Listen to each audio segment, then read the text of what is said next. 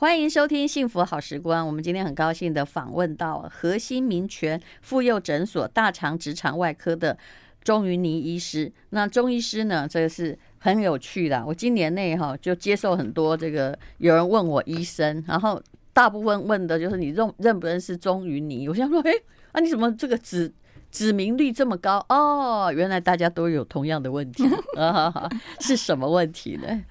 那大我我嗯，应该先打个招呼。淡如姐好，各位听众朋友，大家好，我是钟云宁医师，我的专长是微创痔疮手术。是，对对对，哎，是不是？我真的个人很怀疑，这台湾只有你会吗？可是每次人家问我，都是问说你认不认识钟云霓？你还是说我有一个假设，就是说，也许患者是女性，所以她希望是女医生，要做这种直肠外科的少。女性很少很少，所以但我姐说的两样都对。就是第一件事情是因为呃，女性的女外科医师本身就少，然后专门做肛肠这方面的隐秘部位非常少，对对，非常少。那因为她的那个整个训练过程，她其实就是要开肠破肚，所以大部分女生不会选这个科别。对，就你要经历这一招之后，然后很辛苦的值班，然后半夜开刀，然后车祸的那个血腥的场面都要经过。看到一个穿着很浪漫公主装的医生这样讲，其实于心有点不忍。那我们年轻时候看起来也是小小出工的样子，这样子。后来呃洗练之后换了个模样。那本来这样子选择的女性外科医师就少，是。那后来的话，因为我专门做这个，比例大概多少？十个有没有一个大肠直肠外科？应该说，全台湾目前做这个大肠直肠外科的女医师，大概在十个以内。我的妈！所以真的很少。嗯，就我自己都不知道去哪里找女医师。你好荣幸，对，不别说，我认识你也很荣幸。不过你你你不能开自己，很你你自己要找。万一你大肠直肠出问题，我看你也很困难。就是就是有点，可是我们都要很小心的顾，很养生，就是怕这件事。对，那另外一方面是有一些因缘际会，我觉得这十年来就是生涯规划关系，我很专心在这个手术。微创手术就是以前很惨啊，以前说是什么什么橡皮筋绑法，我也不知道，因为我没开过，但是我知道啊，就是有的人说要。趴很久，对，都不能动，然后也不能坐下来，这不是凄惨吗？啊，然后有的是复发率很高，你可能经过了辛苦的一招之后，哎，照顾的方式稍微有一点没有注意到，然后又来，然后就一直反复来这样。嗯，所以这十年来，应该说我们的热情就是在除了把病人的手术开好之外，去研究怎么样才能够让这个手术的效果一直都维持着。哎，如果说用商学院的策略来看，我是觉得你这个策略完全正确。嗯、你就是走那个人少的地方，对不对？哦、然后专注做一样东西，你不需要做全科或者是动什么大手术，嗯、但只要你把一个，其实痔疮已经是一个很刚需的手术了，因为你走。总是你活久了哈，总是会有一点点问题。其实年老年人或者中年以上的人有问题的是非常多，尤其是生过小孩的女性，嗯、对不对？女性朋友，所以我觉得这是一个非常好的就专注的策略。它是其实这也是个因缘机会，因为我们刚开始也不是想做这个方面。我年轻的时候，很多人都问说为什么走外科，因为我很喜欢肠子。嗯，我就觉得，对我我觉得肠子是一个非常奥妙的地方。嗯、就肚子打开，那个肠子自己有自己的自主神经哦，而且它很很长。对，它它很长，而 且是粉红色的。对，所以我那个年轻的时候就非常热情在肠子的手术上面。可是后来有了家庭，有了小孩，肠子的手术半夜常常，我们就说呃。的腹腔是小宇宙，半夜常会给你爆炸。那个病人一来就是生死，所以后来有了孩子之后，这么可怕呀？对，因为肠子就是一个，它可以装很多脓。然后腹膜炎可以装很多细菌啊，病然后到最后才发作。对啊，发作的瞬间大概都兵败如山倒，这病人可能就是生死之间。然后肠子因为爆破了以后，那附近的血管很多，所以有可能在腹腔里面大出血。所以后来有了孩子之后，觉得好像没有办法这样，因为孩子总不能丢着。所以你本来是做那种就是整个肠的手术了，后来在想说我何去何从？对，总不能这个这每天半夜都在应这个。对，那孩子怎么办？孩子在那里哭。我们还有背过孩子去开急诊刀，不止一次这样子。对啊，所以后来也是医生，是不是啊？我当然是，我一直都是啊。我先生嘛，先生，我先生不是，我先生是科技业的。那这样就很难体会了哦。对，所以中间有时候，如果是医哎，不，如果是医生哦，通常也是女医师体会男医师，对，也很难讲。所以我现在已经很体谅我了，但是有时候你还是很难，两两个人都忙。所以后来有因一个因缘际会，就是我的教授就说啊，我们日本有一个机会，嗯，然后专门学这个痔疮的精密手术，你有没有兴趣？我送你出国去学，这样。然后我就觉得教授跟我也很投缘，非常的感谢他。所以就在这个因缘际会下，开始了我的这个这个过程。听说那个肠子本来有什么足球场面积还是篮球场面积？绕，它可以绕绕那个那个呃羽毛球场，可以绕个几圈，我有点忘记了。所以你从大范围到一个小范围，哦，剩下四公分。我也觉得这是一个很好的专注的策略呢。嗯，结果就因为这样子，你先被派去当这个呃痔疮的微创手术的先进，对不对？对，所以我觉得这这其实邓荣姐说策略，其实当初根本没有策略可言。其实你只是觉得说我真的没有办法再撑下去，到底就面临到一个选择是家庭还是说？这个事业，对，嗯，对，那那都不想放怎么办？就山不转路要转，真的，因为当时只是觉得说，我想开刀，嗯、就是只要能够做一个手术，我很专心做，我不用做的很大，但我想要照顾孩子，所以就就投入了这个领域。我可以问一个无聊的问题吗？说你你敢吃什么大肠汤或小肠汤？吃，没什么不吃的。OK，对，肝胆肠胃全都吃，牛杂什么的全吃，没有禁忌。这种人就是有天分当外科医师啊。开 完之后下来还可以继续叫一碗那个大肠汤、大肠面线来吃，猪血汤也没问题，没有问题。哎呀，OK 的，了不起！你看，这需要很坚强啊。其实我后来觉得，人活着就是需要很坚强，因为一切都是你的心的问题，看你要不要去应变，看你要不要去呃，就是。面对很多很多事情，错有些人就也不用别人打败他，他光靠自己就可以把自己弄死。您这样讲到这，我就想到当初教授跟我说去日本学的时候，我真的很怕，因为我不会日文。哦，那那时候想说怎么办呢？就教授就跟我讲，我说没关系，你英文可以打天下，你就 OK 的这样。然后那时候去的时候，我觉得还好，那就真的是一个契机，因为他们至少还是都用那英文或拉丁文在写，没错，病例嘛，医医疗沟通都没问题。欸、那我觉得我运气很不错，是那时候我去的那个足基纳卡 Hospital，他们正在转型。他们想要有 international，就是国际的那个医生来交流，嗯、所以他们整个医院的医生都疯狂在学英文，不然日本人有时候英文的难沟通。这我脑袋很有画面，因为我是那个 Doctor X 的那个标准影迷啊，他每次都会一直在，如果他们要搞一个活动，就全部的人就一起，就就这样，就就就那那大家就非常非常的热衷，说好，我们大家来学英文。那你去多久？我去去了一年。哎，断断续续去，因为我还有孩子，对、啊，就是很很频繁的去，然后回来的时候再把那边学的东西再呃练习在临床上面。然后他们有好多好细腻哦，包括是在这过程中，你还在台湾当外科医师，对，对不对？对，但是因为那个时候就是小孩真的很小，所以你会花很多时间在奔波带孩子。其实那时候没办法做的很专心，是，对，但是就是尽力，就是尽力，然后拼拼看这样子。嗯，所以后来你。等于是第一个啦，不要说第一个这个微创手术的女医师，你应该也是第一个会这个而且开始开刀的医生，对，对不对？可以这么说。啊，难怪指名率那么高，因为大家都知道不想在那里用传统手术趴很久，嗯嗯，对不对？嗯嗯，所以大家就是会这个搜寻一下，就找希望能够找恢复比较快的，因为说实在，痔疮这个。疾病，如果说疾病的话哦，它又不是癌症，你实在没有办没没有必要把这个痔疮当做一个癌症，要整块组织全部挖掉之后，把旁边组织牺牲掉。那会有一些方法，就是可以分离那个组织。但是我后来发现，就算是我学会了以后，我要真的能掌握这个技巧，真的也是我开了一千两千例之后才完全掌握这个技巧。啊、所以也就是说，每一个医师都需要经验的累积啦。嗯，然后那四公分。就这么复杂嘛？对，我们等一下来解释一下哈，这有开过让这有开过痔疮的人有感一点，或现在有这个问题隐疾还在忍耐还没有解决，说那到底旧的手术跟新的手术差在哪里？嗯。I like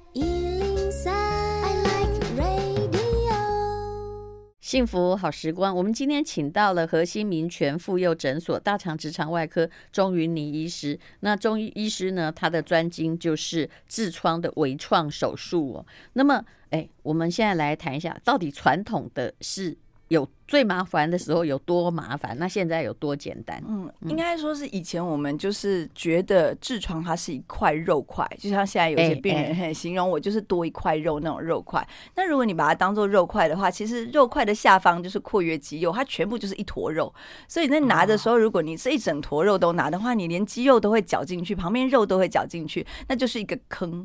所以，所以它到底是什么？它是不是静脉瘤之类的东西？它是血管。膨胀起来在里头，有点像像那个我们脚的静脉曲张，对，是不是？对，比那个在，所以它里面并没有说刚不是说肉把它绑起来就算了，里面都有东西。对，它里面其实我就常笑说，它其实像个桑葚球，它就是皮黏膜下面包成一坨血管。所以那血管是像丝线一样纠缠在里面，只是它老了以后就在里面膨胀起来。那以前我们当做肉的状况之下的话，因为呃，你把它当肉块，你把它整个拿掉的话，旁边神经很多嘛，那就分两种传统的方法，一个欧洲派的跟美国派的。美国派会整个拿掉之后硬把两边缝起来，哇，那缝起来之后，因为那个伤口很大，线的张力很高，一大便的时候病人就倒在地上，这样。所以那就等于是，如果你动手术的时候，你想，我想问题不是只有趴着，是你吃东西的时候，你根本无法排泄，对不对？很可怕。你，然后也因为伤口很大的关系，我们以前很怕把那个伤口撑裂，而且还会污染呢。你你那个便便基本上里面细菌也很多，对不对？但我姐讲到了两个重点，就是因为怕撑裂，所以我们会在里面塞肛门那地方开完刀之后塞很大坨的纱布，塞得很深，去固定那个伤口。然后你在换那个纱布过程中是不能麻醉的，所以病人很痛苦的，就是这是第一痛，你拿出来就是一一直是得刀割一样哈。那第二个就是怕污染，所以他必须非常频繁的坐在优点的盆里面，嗯，去洗这个伤口，让病人自己洗，所以他就没有办法自理。嗯、那另外一个就更野蛮一点，是欧洲派的，他就觉得，哎、欸，那这线张力很大，那我就不要缝了，就把它挖掉，就放着。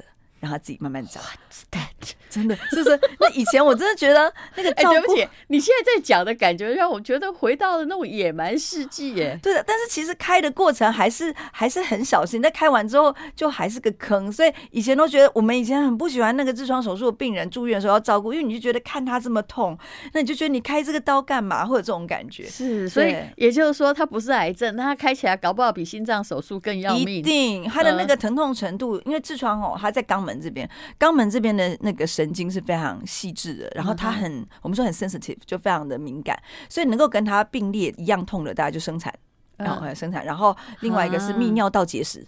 然后跟这个痔疮手术的，还有痔疮发作的痛，嗯、这三个是第一名，比那个剖腹啊什么都还痛。哎、嗯欸，那一般通常哈，就是我说中年人哈，好歹或者是产妇啊，自然产之后，就慢慢的经年累月嘛，嗯、你可能就是肠子啊、血管啊，就是会松脱了。对，到什么地步的人哈，你。平均到什么样的状况？当然不会有一点点就去接受手术。当然，到什么地步的人才会去找医生？嗯，应该是大部分的病人，如果异物感跟出血的时候，他们会想到来给我们看。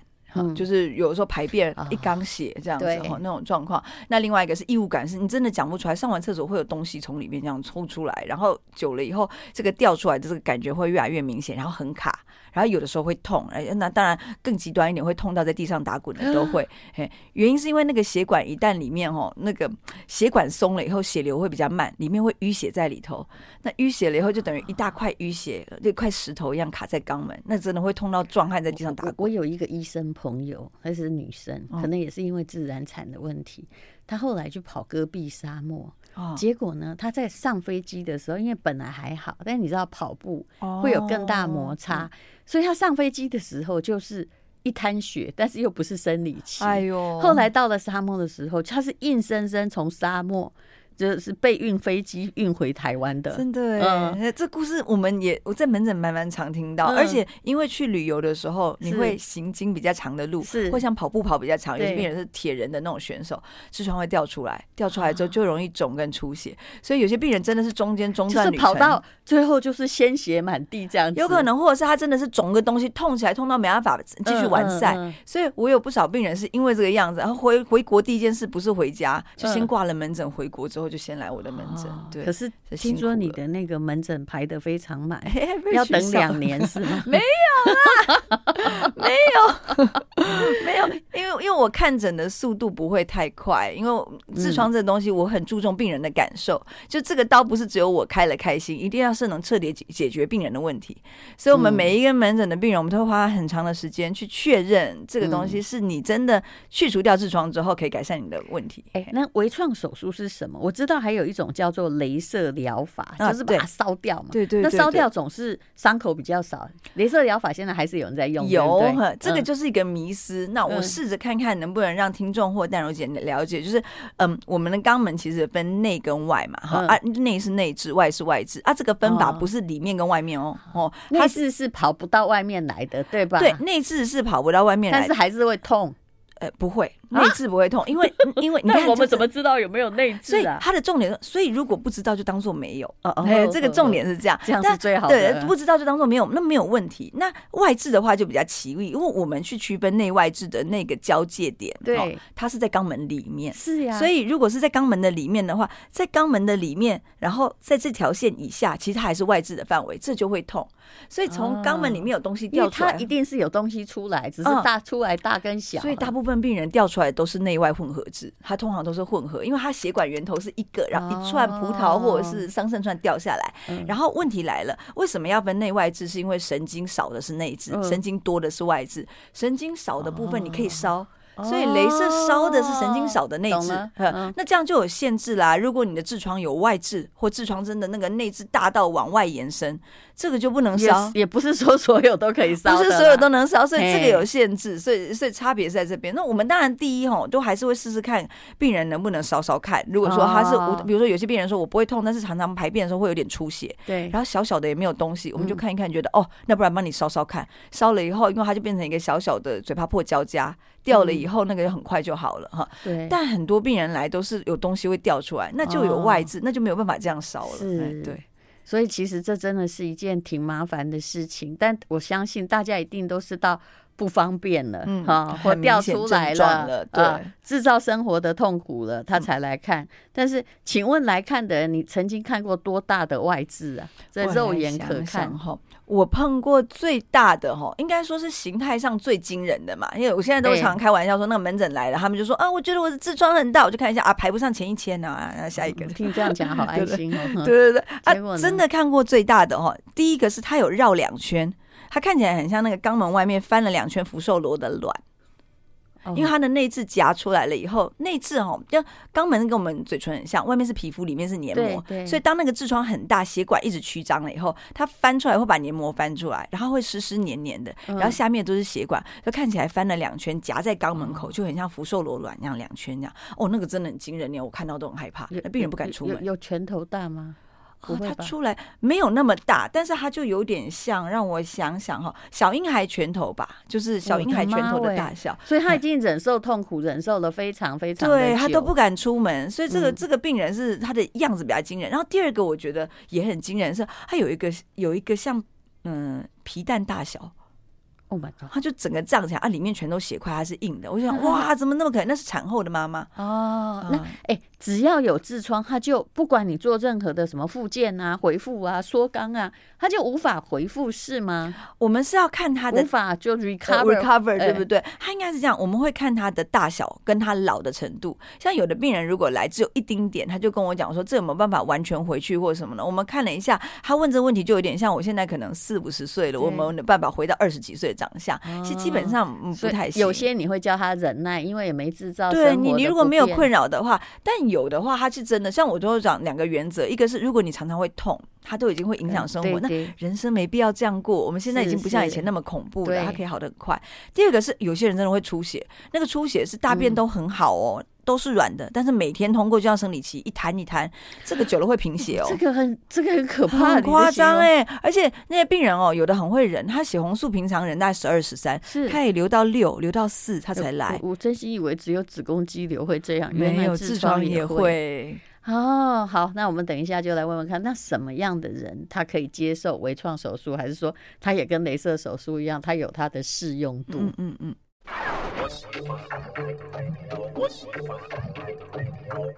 幸福好时光，我们今天访问的是核心民权妇幼诊所大肠直肠外科的钟云妮医师。好，他是这个微创痔疮手术的权威啊，人还看起来就像个二十几岁的小女生呢、啊。谢谢那么，我想要请问你哦，就是哎，那那微创手术？以前可能都要七到十天，或者是有的要搞一个月嘛，对不对？对，啊，镭射手术也要搞好几天。那微创呢？嗯，我们一般来讲哈，如果那种好大的那种痔疮，我们还是平均跟病人讲抓一个礼拜。嗯，但那个一个礼拜的状态是，其实你站坐走生活基本上是不受影响的，只是大便的时候可能是比较考验的时候。嗯，所以我们会给病人吃软便剂一个礼拜，让大便比较顺一点，就减少他的疼痛。嗯，但如果影响生活，真的讲起来的话，呃。如果这天是开刀的这一天，隔两天之后上班绝对没有问题。嗯、所以如果真的要抓正常生活，稍事休息的时间是三天。嘿啊，但我喜欢让病人抓宽松一点，一个礼拜。那这个跟大小有关系吗？会啊，跟它的边数、跟它的严重程度有关系。当然，你如果说只有单一边的痔疮，明显的有个就是异物感，然后我们处理掉就会比多边的快。那个单一边的意思是啊，嗯。这痔疮边右边还有这个分吗？因为痔疮是一个，就是应该说肛门是一个圆圆形的哈。嗯、那我们一般从肛门出来的血流是有三个主要的血流，所以一个人最多以微创的正统的分吧，大概就是三边痔疮。哦，是这样。对对，我要用立体的来看它，对吧？它有三个灌流进来的血流。那如果你只有一边血流出问题，就比较不痛哦。比三边的一定比一边的痛，一般来讲是这样。嗯，对。所以呢，就是说，如果说只是微微的，就是一般人大概是这种状况，对，你还是要他就。能忍耐就忍耐，但是你就不要随着老化或者是更多的不良习惯，它就越来越大，越来越大。这也是体质吧？对，那应该讲说，本来就是每个人老的程度不一样，可能同一个年纪有人看起来就比较老，血管也一样。所以，嗯，如果有运动的人啊，或者是排便习惯比较顺畅，不会一直使用的时候去撑它的人，这个老化速度就比较慢，就比较不会有痔疮的问题。所以，肠胃好的人就比较不会去顺到，没有错。但你如果每次便秘去弄到，其实是那就辛苦了。对，那我们也不会叫病人硬去忍，所以总会有很多。所以我说，十年来我们会花很多时间去喂教病人啊，去呃去找到什么方法能够在你共存的时候不会困扰你。大概大概有一部分的热情就在这个部分。是是，所以有的也是要共存的，但太大的就是要解决的。对，而且现在看起来三天就可以解决的话。哇，那真的是一件好事，嗯、否则真的长在那里很痛苦，很辛苦哦。对，嗯、还好它不是癌症。对，痔疮没有里面有癌细胞，应该是这样讲。您也提到关键问题，嗯、因为嗯，我都会跟病人说哦，你痔疮可以不一定要开刀，但你不要都不看医生，因为我看过太多把自己。多出来那个掉出来的东西，当做是痔疮，其实它是癌症的啦。知道了。他说：“听说你一看就知道那个不是痔疮，其实一看就知道，可能就是直肠的肿瘤。对，啊可能是息肉，可能是肿瘤，可能是痔疮。这东西其实运气好的叫息肉。嗯嗯，他们长的地方不太一样。对，运气好的是息肉，它拿掉就好了。是，运气不好的就是癌。啊，然后平常平常其实没关系，看了知道无所谓，共存的就是痔疮。其实直肠癌现在的整整个以这个现在这十年增长比率真的很高，很高，是真的跟我们的饮食有关系吗？可是现在大家都知道要补充什么益生菌啊、纤维质啊，对不对？对，那像这种癌症通常就两个大因素，一个是基因，一个是环境嘛。那大家一直在找原因，目前还没有找到啦。哈，那嗯，我们在推的其实就是很多人都很想要我们呃。告诉大家说什么样的症状才是我要去就医？对，我通常就说你不要猜，像我们这种很怕死的状态哦，嗯、定期检查还是比较重要，因为他可以在很小的时候就被抓到。是，嗯嗯。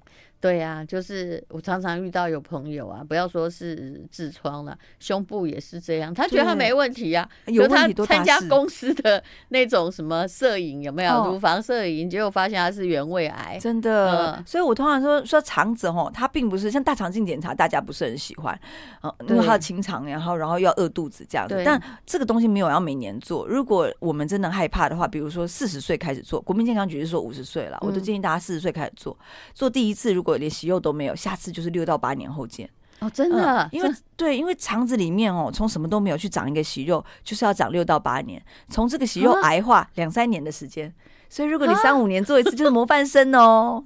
哦，是这样子的哦，嗯。嗯所以我们常常轻忽，都觉得有症状才要去。可是你从四十岁之后，其实你就呃六到八年去做一次就就很不错了。嗯、啊，紧张一点的人，三到五年做一次。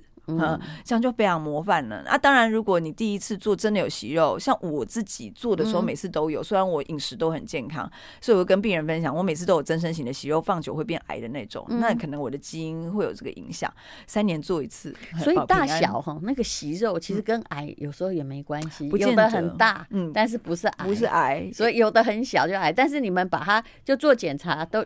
我知道可以，现在可以顺便切下来。嗯、那切下来其实同时都送化验，是这样吗？对，对啊，应该说我们在肠子里看到的时候，通常就把它切下来了嘛。嗯、切下来送了化验之后，如果是比较不好的息肉，就是我说这个息肉看起来没有变癌，嗯、但是可能是潜在的坏学生，我们就请病人要定期来检查。原因是因为代表你的肠子受到同样的刺激，就比较容易有这种坏学生。我们早一点把它去除掉。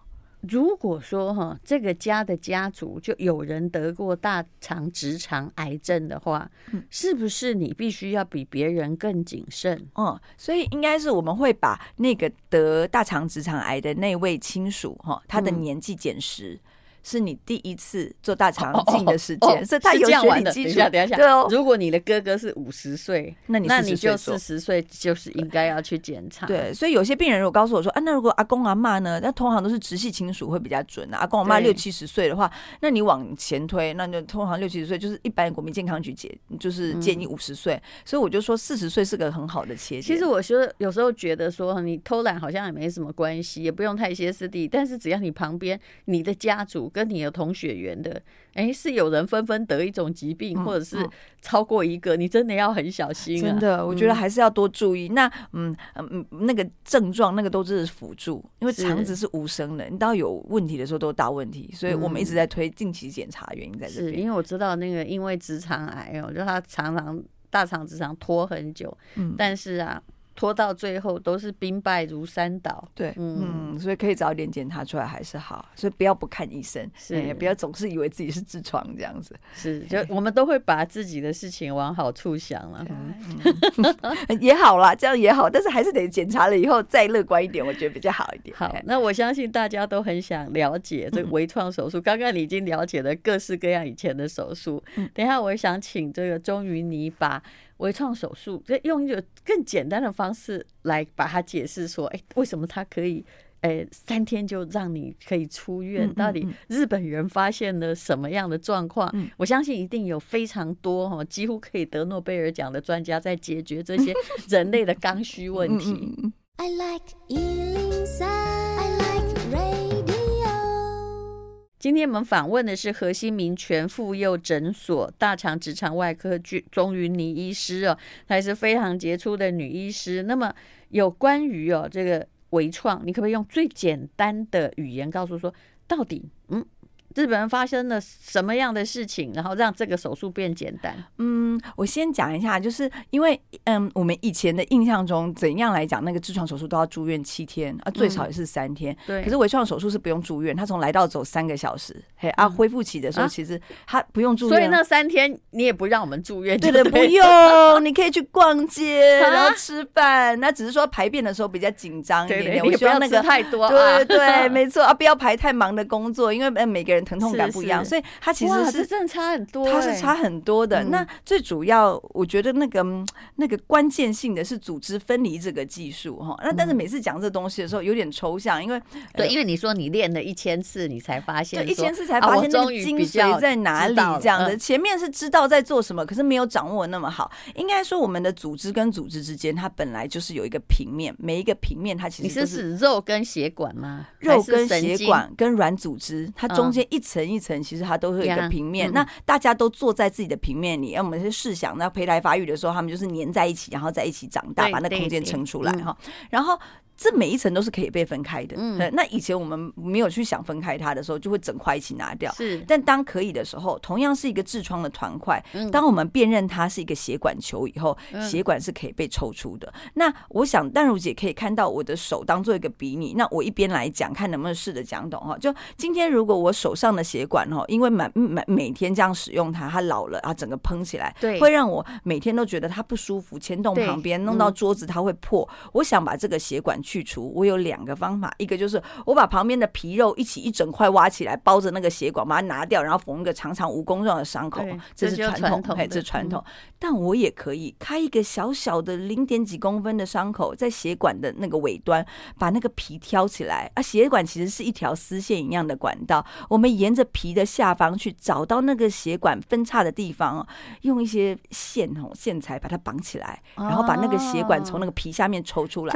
让那个衍生变成那么多的东西的血管，让它变得短一点。对，我们就把那段血管给抽出来，抽完了以后，把上面那个皮刚刚被我挑起来，嗯，我把它贴回去，最后那个伤口就是终结在我刚刚开的那个零点几公分的伤口上。所以整个过程里面，你不会再有开放性伤口，它是一个分开哦、分离、抽出、贴合的过程。手工艺活，它是它是纯手工。所以每次病人跟我说：“你用什么器械？你用达文西吗？”我说：“我是达文西。” 我的英文名词叫达芬奇，我觉得这个，嗯，怎么怎么听起来，突然觉得它像家政课啊？是，它是个手工，所以我爱做手工。好，这就是河西民权妇幼诊所大肠直肠外科钟于妮医师，非常谢谢他精密的讲解哦。原来现在的痔疮你不要害怕，因为它有比较容易的方式可以解决。哎、嗯，目前台湾会微创的医生，除了你之外，还有别的吧？我不太清楚。他有的吗？难怪 难怪大家问我认不认识这一位啊？我懂了，因为大家流派其实不太一样，所以我就是说，那个那个时空背景下，我去学了以后，啊、同样。像微创其实有很多不同流派，哦，所以也有别人的微创，也有别的流派，所以有时候病人会来跟我说，为什么你好像听起来不一样？因为大家流派就是不同。哦，原来是这样子。好的，那非常谢谢钟瑜妮医师，我们终于搞懂了。